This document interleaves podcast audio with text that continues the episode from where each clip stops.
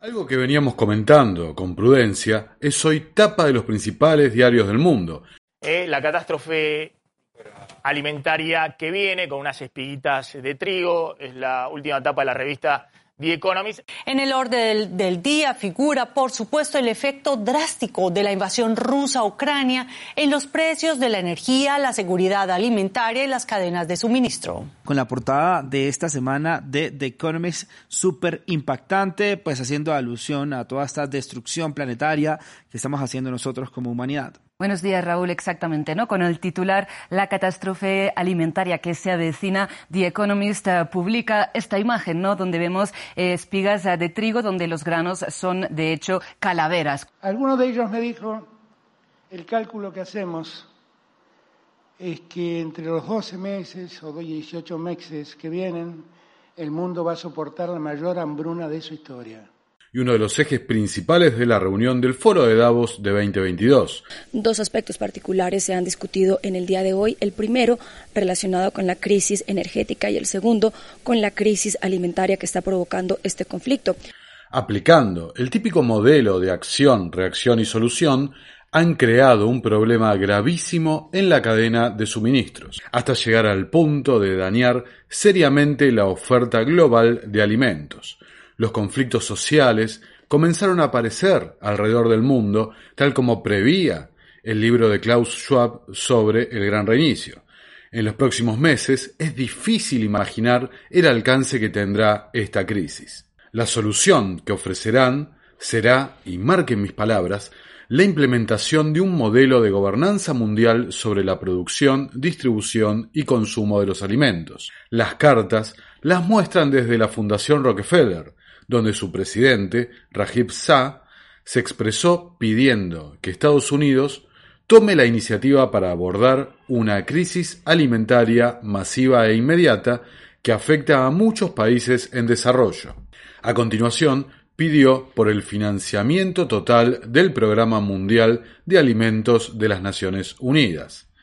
Ante la crisis humanitaria global, producto de la invasión rusa a Ucrania, ya se refirió a la necesidad de impulsar al programa de la Fundación Rockefeller Estrategia de Buena Alimentación, en la que invertirá 105 millones de dólares para apoyar un cambio en el gasto público y privado hacia alimentos que sean nutritivos, regeneren el medio ambiente y creen una economía equitativa. Crean de esta forma enormes mercados cautivos, cartelizando la producción, monopolizándola en algunos casos, pero siempre favoreciendo a los socios estratégicos de la Asociación Público y Privada Tecnocrática Mundial. El broche de oro es que la estrategia de buena alimentación incluye inversiones en métricas que midan la huella ambiental de la producción de alimentos y también cambiará el menú de las grandes instituciones hacia alimentos que beneficien a las personas y al planeta. Seguramente alimentos sintéticos patentados por personas como Bill Gates.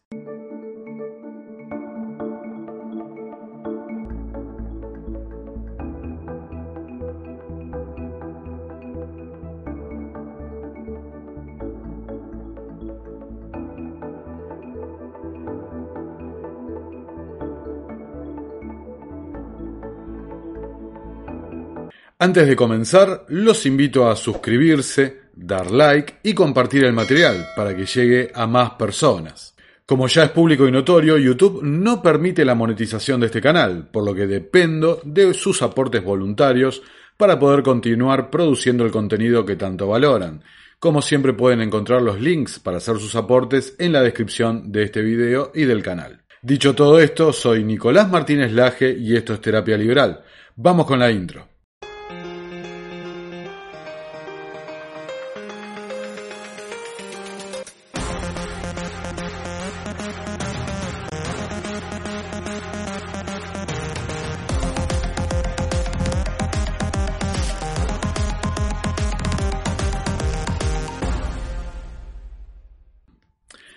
Quien controla el suministro de alimentos controla a la gente. Quien controla la energía puede controlar continentes enteros.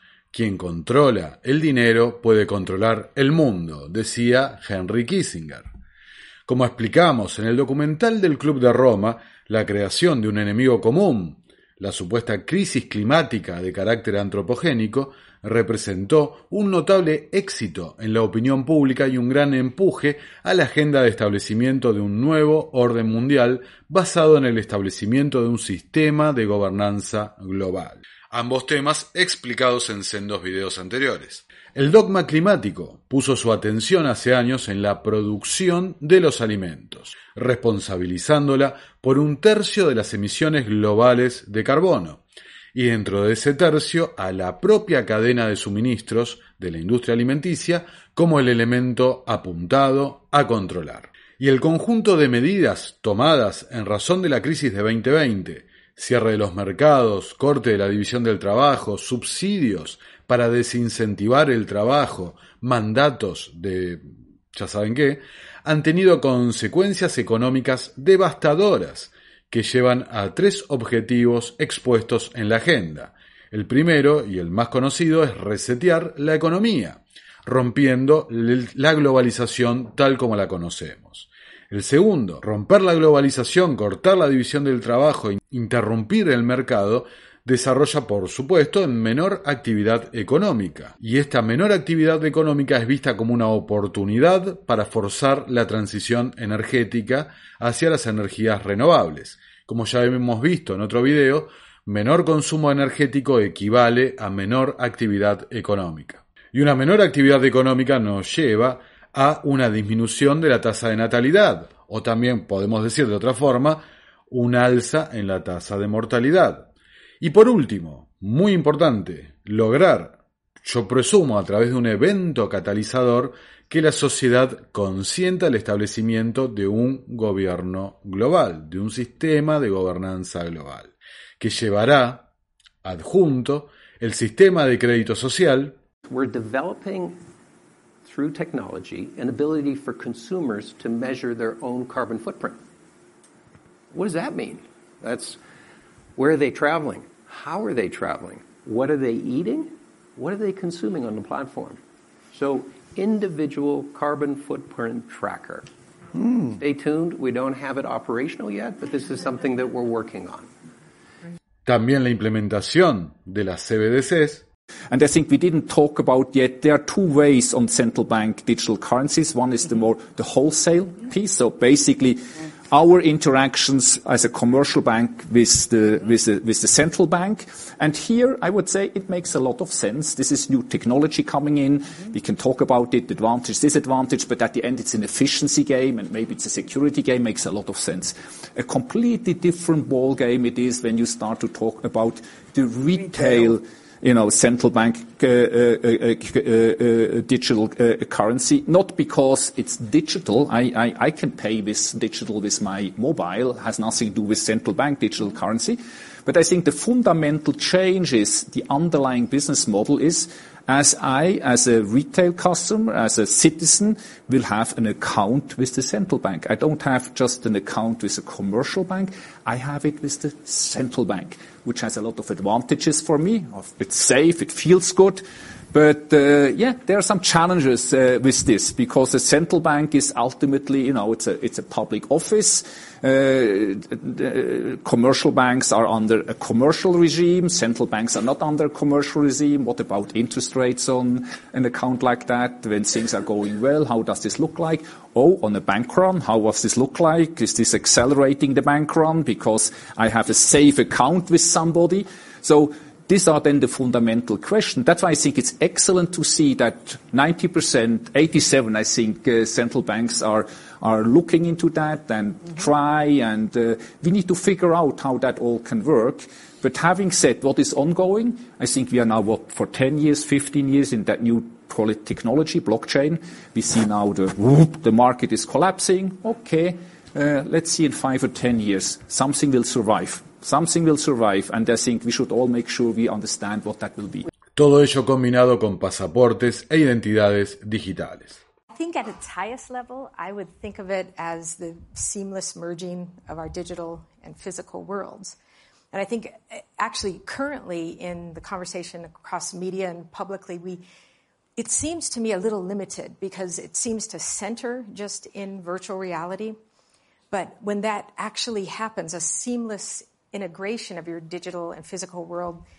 Just would uh, like to highlight uh, what you said about the European uh, Chips Act because uh, it's an important step to create the physical brain for digitalization and to have it located to a certain extent in Europe. ¿Cuál será ese evento catalizador? La verdad es que lo desconocemos. Pero viendo la literatura, los informes que produce esta gente, puede ser desde un conflicto armado a escala global, puede ser un evento de ciberseguridad. 2020, the year that has really changed the world. It is thanks to technology that we are able to join the cyber polygon entirely remotely. Puede ser una crisis de hambruna o inclusive nuevas pestes. This war is really a turning point of history and it will reshape our political and our economic landscape in the coming years. But we also are at the tail end of the most serious health catastrophe of the last hundred years, COVID-19, and we have to reinforce our resilience against a new virus possibly or other risks which we have on the global agenda. We also have to address urgently the issue of climate change and all the other issues related to the preservation of nature. La realidad es que no lo sabemos, pues son situaciones que se manejan a puertas cerradas. Pero sí, lo que podemos hacer es ir siguiendo el rastro del dinero, de las noticias, de los informes que publica esta gente, esta autoproclamada élite. Que realmente lamento cómo hemos naturalizado que existe una élite, cuando realmente no la hay. Pero lo que sí es cierto que el modus operandi de esta gente, como hemos mostrado también en otros videos, es que siempre han conducido simulacros de todas estas variantes. Lo que nadie había descubierto y es exclusivo de la investigación de terapia liberal, gracias a los aportes de los suscriptores a través de Patreon, PayPal, Mercado Pago, a través de todos los sistemas de colaboración, criptomonedas, es que efectivamente habían conducido simulacros de crisis alimentaria, algo que se le pasó por alto a todos los analistas de esta cuestión. Como lo describiría la propia Bloomberg, estas simulaciones representaron los verdaderos juegos del hambre. Pocos conocen que existe una suerte de foro de Davos, pero de alimentos. Es llamado la iniciativa el foro IT, que se define como la plataforma global basada en la ciencia para la transformación del sistema alimentario. IT es una startup global sin fines de lucro, dedicada a transformar nuestro sistema alimentario global a través de ciencia sólida, disrupción impaciente y asociaciones novedosas. IT está confundado por Wellcome Trust, una organización frecuentemente apodada como la Bill y Melinda Gates Foundation de la Big Pharma en el Reino Unido, vinculada a Glaxo, a la familia Rothschild. Muy interesante las investigaciones de ADN que han hecho Wellcome Trust junto a la familia Rothschild, lo dejaremos por otro capítulo. Y como siempre a la omnipresente Fundación Rockefeller. Y, como para despejar alguna duda, asociada a Chatham House, al Instituto Real de Asuntos Internacionales. Como trataremos en otro video, Chatham House es la precursora del CFR, precursor de Bilderberg, de la Comisión Trilateral, de la Fundación Rockefeller, de todos estos think tanks que hemos venido mencionando y estamos empezando a armar las piezas del puzzle, pero será tema de otro video. La mayor iniciativa del foro IT se llama Fresh, cuyo objetivo es transformar el sistema alimentario en su conjunto. Los socios del proyecto en esta empresa incluyen a Bayer, Cargill, Syngenta, Unilever y Google. En 2015, Cargill junto al Centro para el Progreso Americano, un think tank del Partido Demócrata, vinculado a la Fundación Rockefeller, a la Open Society de Soros, a la Fundación Ford y a muchísimos más de estos organismos que están detrás de la Agenda 2030, junto a la WWF, el World Wildlife Fund, esponsoreado también como no podía ser de otra forma por la Fundación Rockefeller, llevaron adelante una simulación titulada Food Chain Reaction Game. Around the globe, food prices have risen about 40% in the last year. The severe drought in the Horn of Africa has reached famine conditions. Violence breaks out in Somalia as demonstrators protesting rising food prices clash with police. We are facing a humanitarian problem.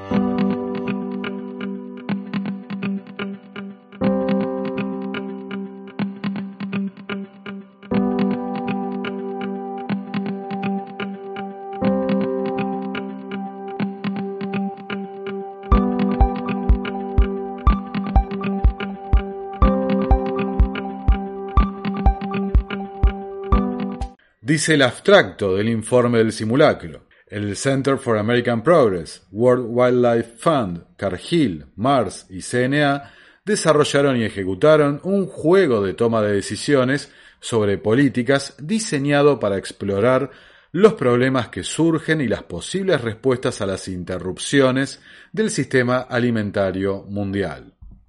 El juego tuvo su lugar en noviembre de 2015 en Washington e incluyó a altos funcionarios expertos en la materia en equipos que representaban a Brasil, África continental, China, la Unión Europea, India, los Estados Unidos, instituciones multilaterales y empresas e inversores privados. Durante cuatro rondas del juego, que abarcaron la década de 2020 a 2030, los jugadores enfrentaron la presión del sistema alimentario en la intersección del crecimiento de la población, la urbanización, el clima severo y el malestar social.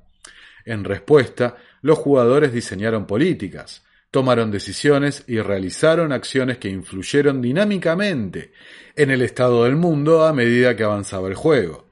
A medida que se hizo evidente la reacción en cadena de los impactos vinculados a sus elecciones, los jugadores experimentaron de primera mano cómo sus decisiones y acciones influyeron en la seguridad alimentaria mundial. Esta gente descubrió los efectos de la planificación central durante la simulación, digamos, ¿no? Hubieran leído a Hayek antes o cualquier autor liberal.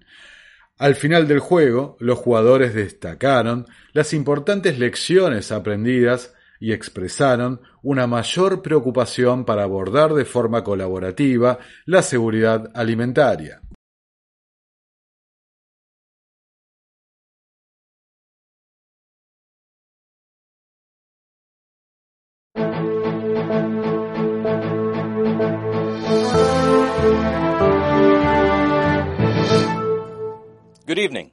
It's November 8th, 2020, and this is Dan Cronkite with your nightly news. With food prices rising around the world, tonight, a look at our increasingly vulnerable food system. Food is getting more expensive. Forecasts indicate that prices will soon exceed one and a half times long-term averages. In parts of Asia in particular, the costs of rice and soybeans are rising at a concerning rate. This trend is raising alarms among some experts about the well-being of millions of people and the stability of entire nations. Warning signs about the fragility of our global food supply have been mounting. Back in 2010, the United Nations predicted that in order to feed a population of more than 9 billion people by mid-century, agricultural production will need to increase as much as 70%. Developing nations, in particular, will feel pressure to double their output. There have been some successes. Since the early 1990s, the world has seen a decrease in undernourished people. Today, the world's hungry are mostly clustered in fast-growing developing countries in sub-Saharan Africa and South Asia. But the rising costs of food and the deepening impact of climate change and extreme weather events is creating a growing concern about worldwide availability. But this is not just a concern for the world's poor. The changing climate is also impacting food production in traditional breadbaskets, such as the United States, Canada, Brazil, and Australia. And monsoons that enable farm production from India to Indonesia are becoming less reliable. By 2030, 60% of the world's population is projected to live in cities, leaving fewer farmers to feed the growing population. There is a risk that population growth will outpace agricultural production in some areas. In the past decade, we've seen mounting challenges to governments, international organizations, and the private sector in providing access to affordable food. Pressure from a shrinking rural labor force, limited availability of new farmland, increased urbanization, social and political unrest, and climate change induced risks have led to global food supply disruptions. The stakes are clear. How will our leaders in government, business, and international aid react to this growing food security challenge? The world is looking to them for answers.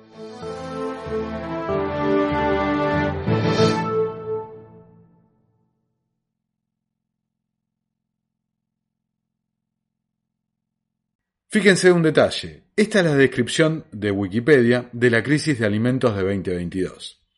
La crisis alimentaria mundial iniciada en 2022 es el producto de un rápido aumento en el precio de los alimentos y en la escasez de suministros de alimentos en todo el mundo. Diferentes causas geopolíticas, económicas y naturales se combinaron para agravar los impactos y consecuencias de las crisis.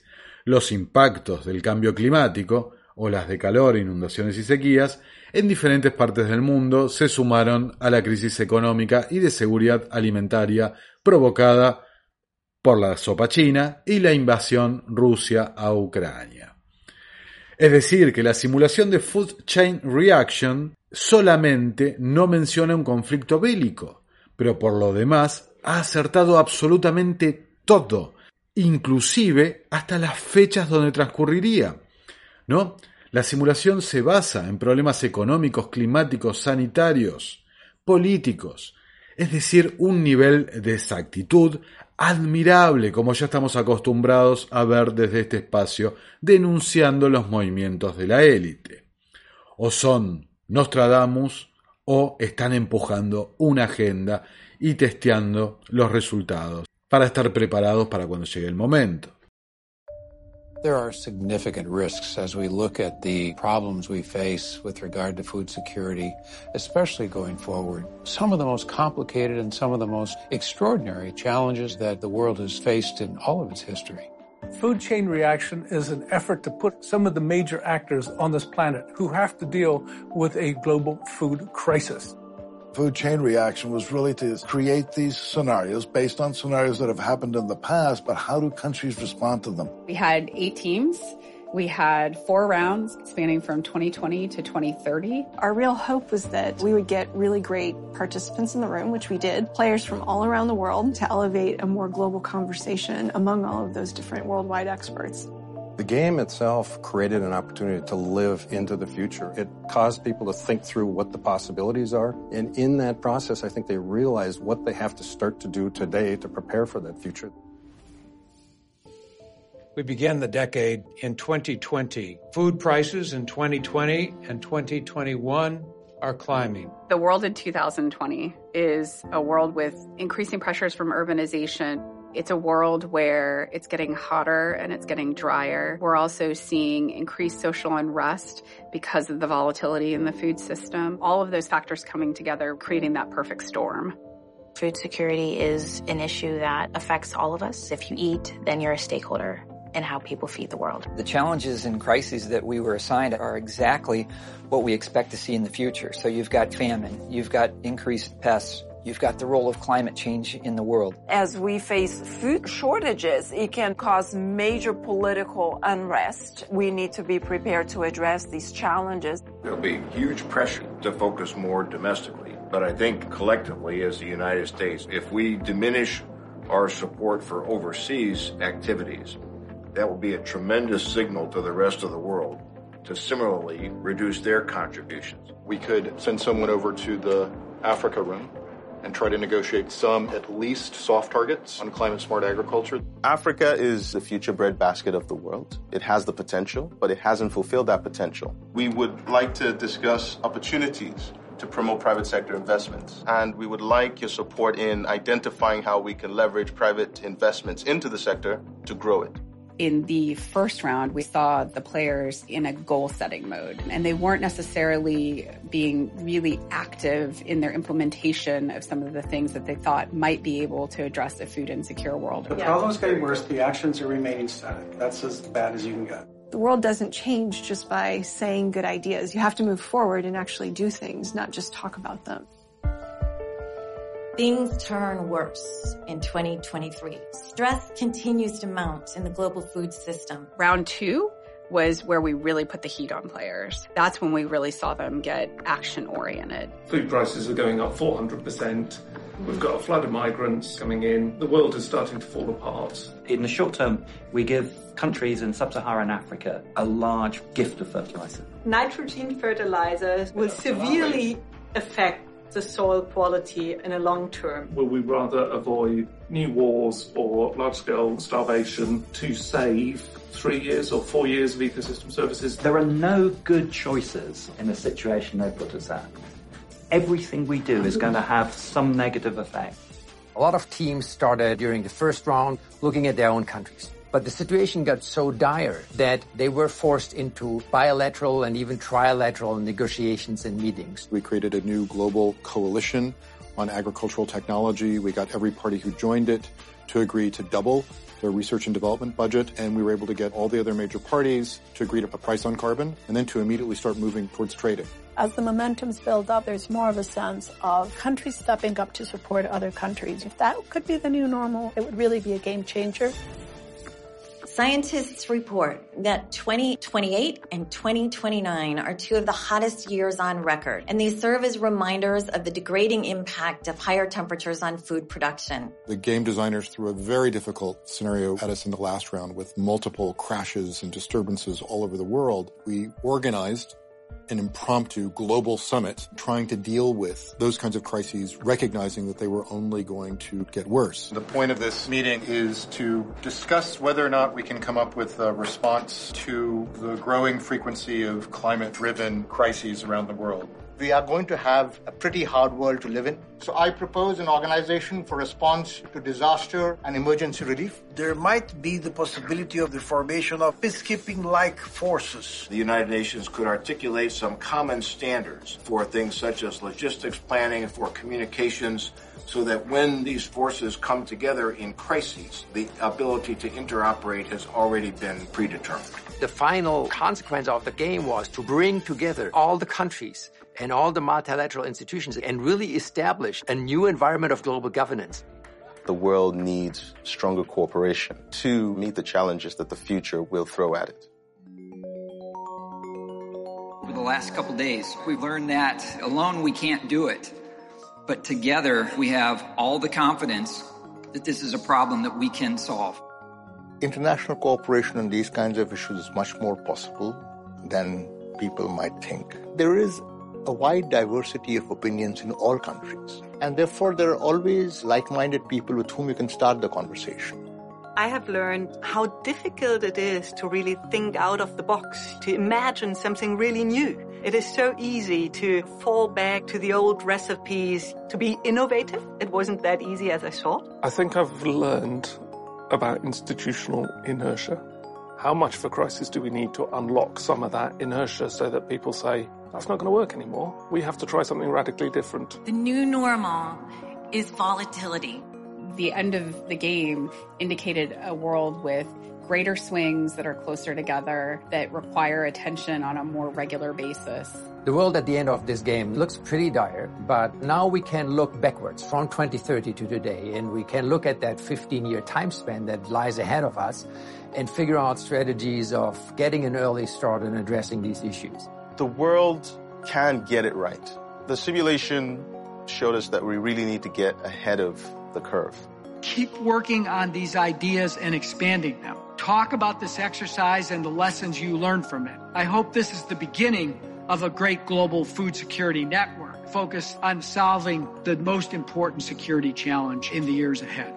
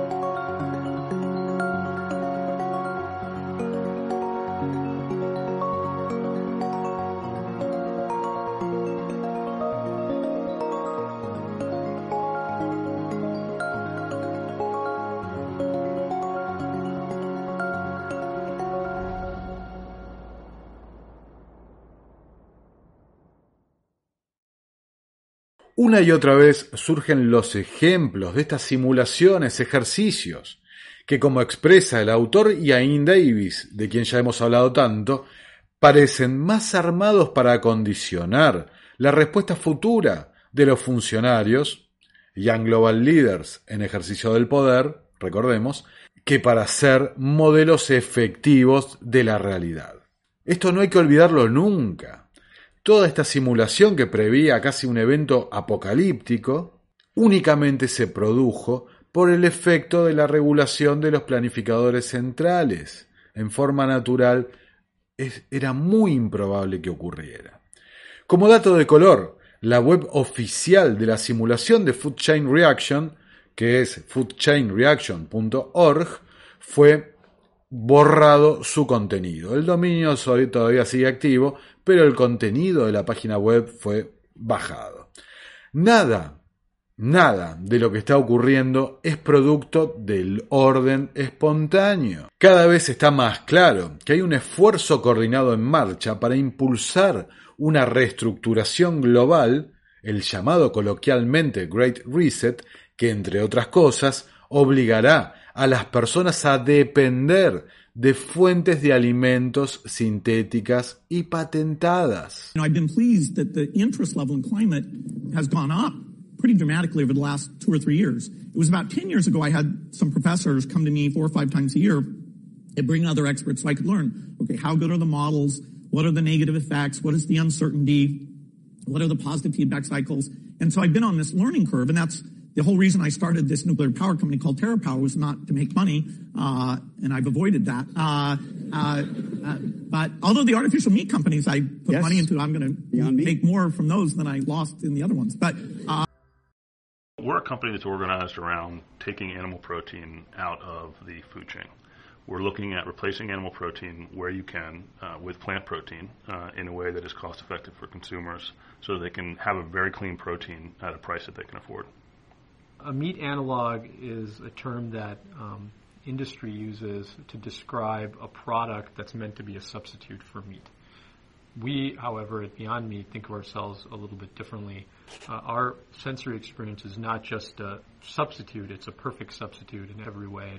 So, what's so special about Beyond Meat is it has a very similar nutritional profile compared to regular animal protein or chicken in our case and also has the texture and performance of, of real chicken. I mean, for me, that's one of the most uh, fun part about our job is, is going and, and meeting with food critics and, and chefs and, and trying to trick them. Probably the most satisfying uh, adventure in that area was working with Mark Bittman in the New York Times.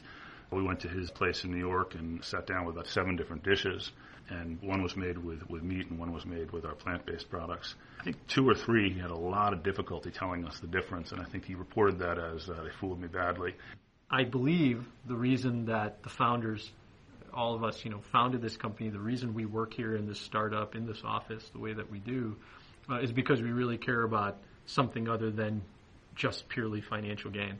I think everyone's here because in some way or another this is their life's work.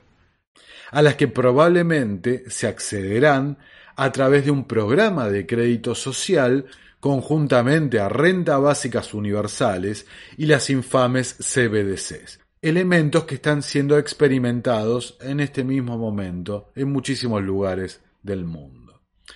Todo bajo la falsa bandera de salvar al planeta y que lo hacen por nuestro bien. Sin lugar a dudas, como muestra una imagen circulando por las redes sociales en los últimos días, el CO2 que quieren eliminar somos vos y yo. Bueno, muchas gracias por llegar hasta acá. Si quieren colaborar con el canal, les dejo los links en la descripción. Y como siempre, los invito a suscribirse, a compartir y darle like al material, si es de su agrado, para que llegue a más personas la verdad de lo que está ocurriendo. Soy Nicolás Martínez Laje y esto es Terapia Liberal. Nos vemos en una próxima y nueva edición. Como siempre, los leo en los comentarios. Muchas gracias por estar ahí.